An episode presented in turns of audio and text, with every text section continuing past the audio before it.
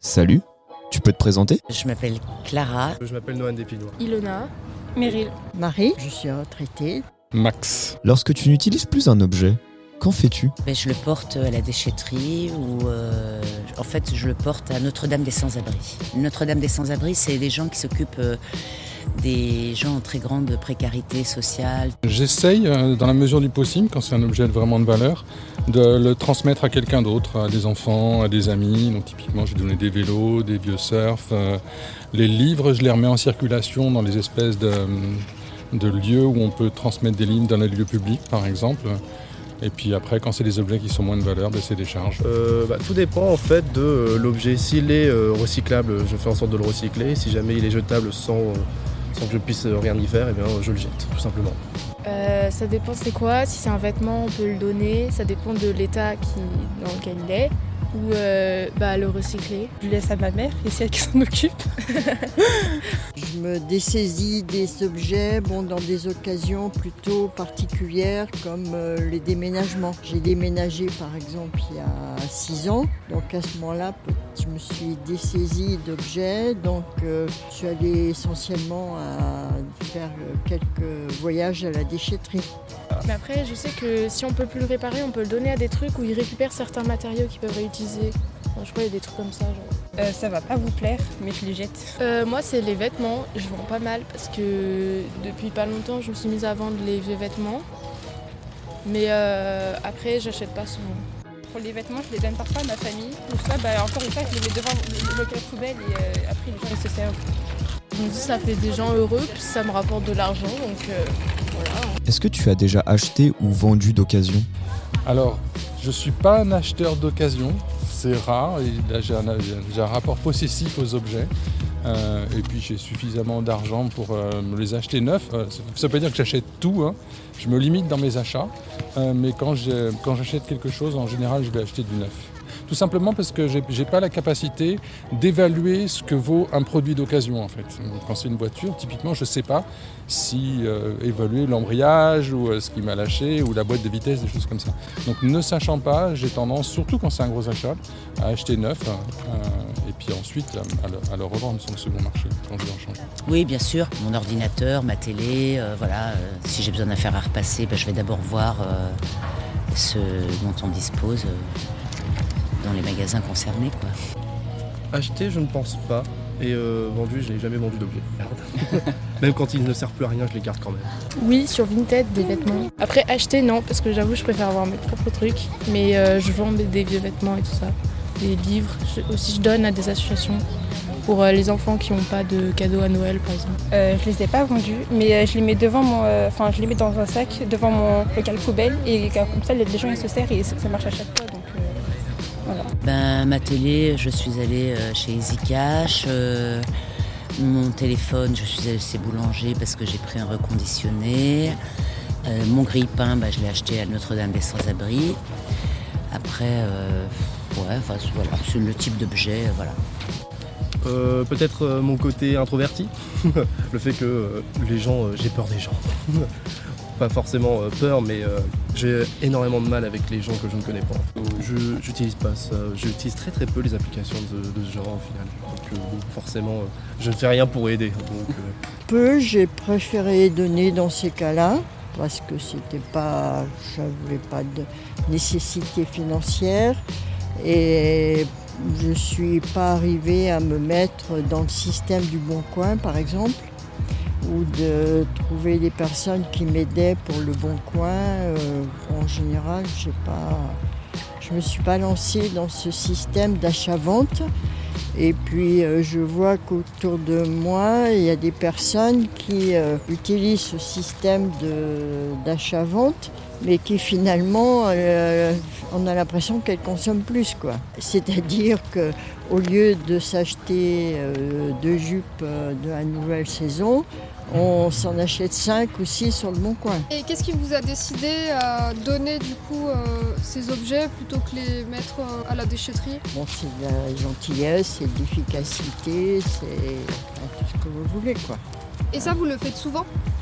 Bah, je suis dans un âge, je vous dirais, je vais avoir 80 ans, donc euh, je change pas trop souvent mes, mes objets, les choses, etc. Quoi. Et qu'est-ce qui vous empêche d'acheter euh, des objets d'occasion? Ben, L'occasion, elle est essentiellement sur Internet, à mon avis. hein. Donc, euh, c'est la difficulté d'appréciation, la difficulté du rendez-vous. euh, bon, et, mon compagnon n'est plus là, donc aller toute seule à un rendez-vous, non, tout c'est pas.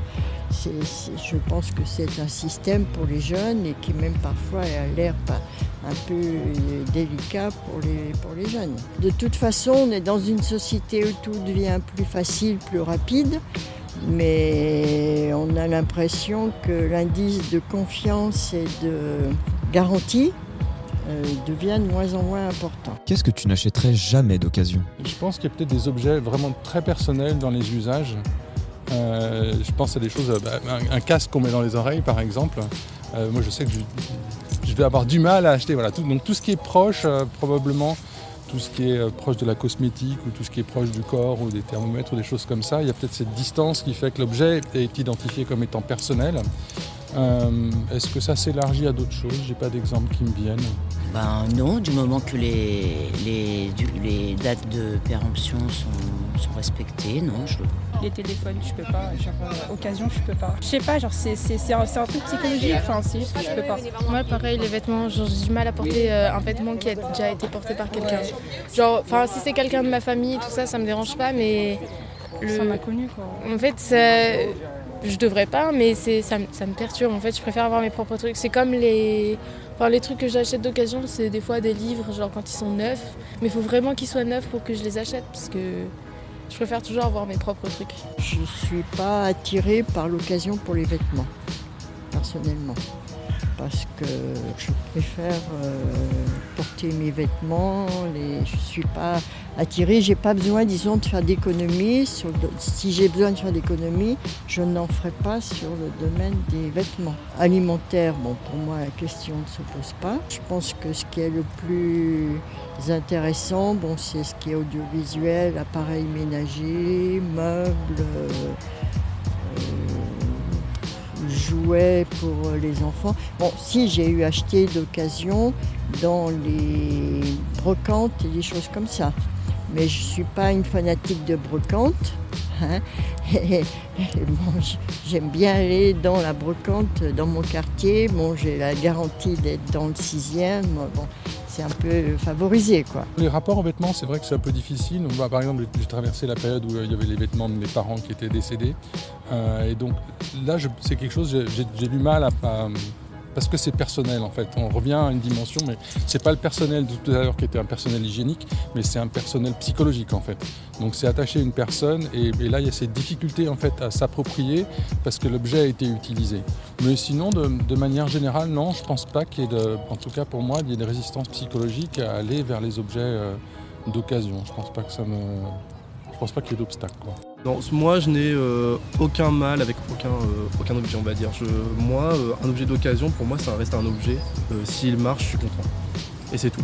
Que ce soit vêtements, appareils, n'importe quoi, tant que ça, tant que ça, sa fonction première, on va dire opérationnelle, moi, ça me va.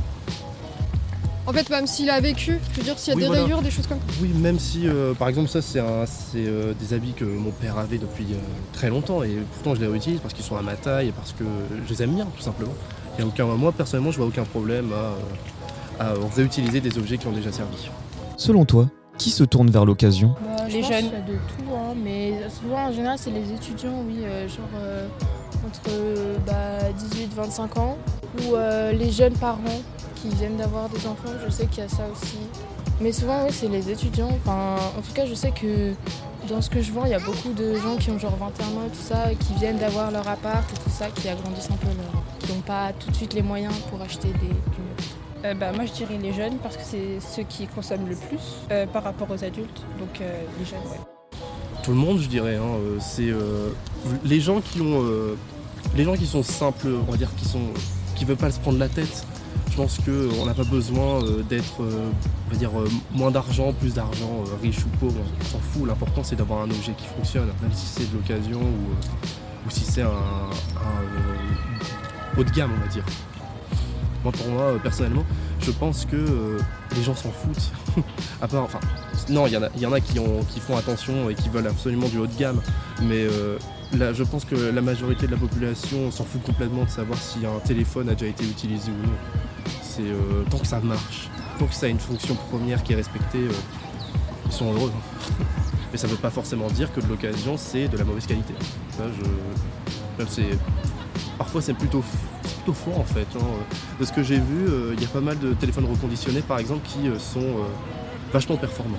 Il y a des raisons économiques qui font que certaines personnes n'ont pas accès à des objets qui sont trop chers pour leur budget euh, et donc ils vont passer par l'occasion, mais, pas par envie, je dirais, mais par force de raison, par force budgétaire. Et je pense qu'il y a aussi ce mouvement qui émerge, que, que je suis, mais pas forcément, je dirais en tant que sympathisant, je ne suis pas vraiment engagé là-dedans, mais il y a ce mouvement qui consiste à dire euh, arrêtons de de mettre au rebut des objets qui sont encore complètement fonctionnels, qui sont entassés dans nos garages, dans nos greniers et, dont- on n'a plus besoin, euh, mais qui pourraient être parfaitement recyclés et, euh, et pas forcément à titre onéreux, d'ailleurs à titre gracieux.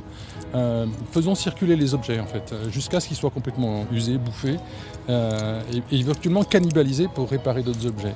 Donc cette idée qu'un objet a un cycle de vie beaucoup plus long que ce qu'on croyait avant, euh, ça, je pense que c'est une catégorie de consommateurs qui est en train d'émerger et pour lequel je suis sympathisant.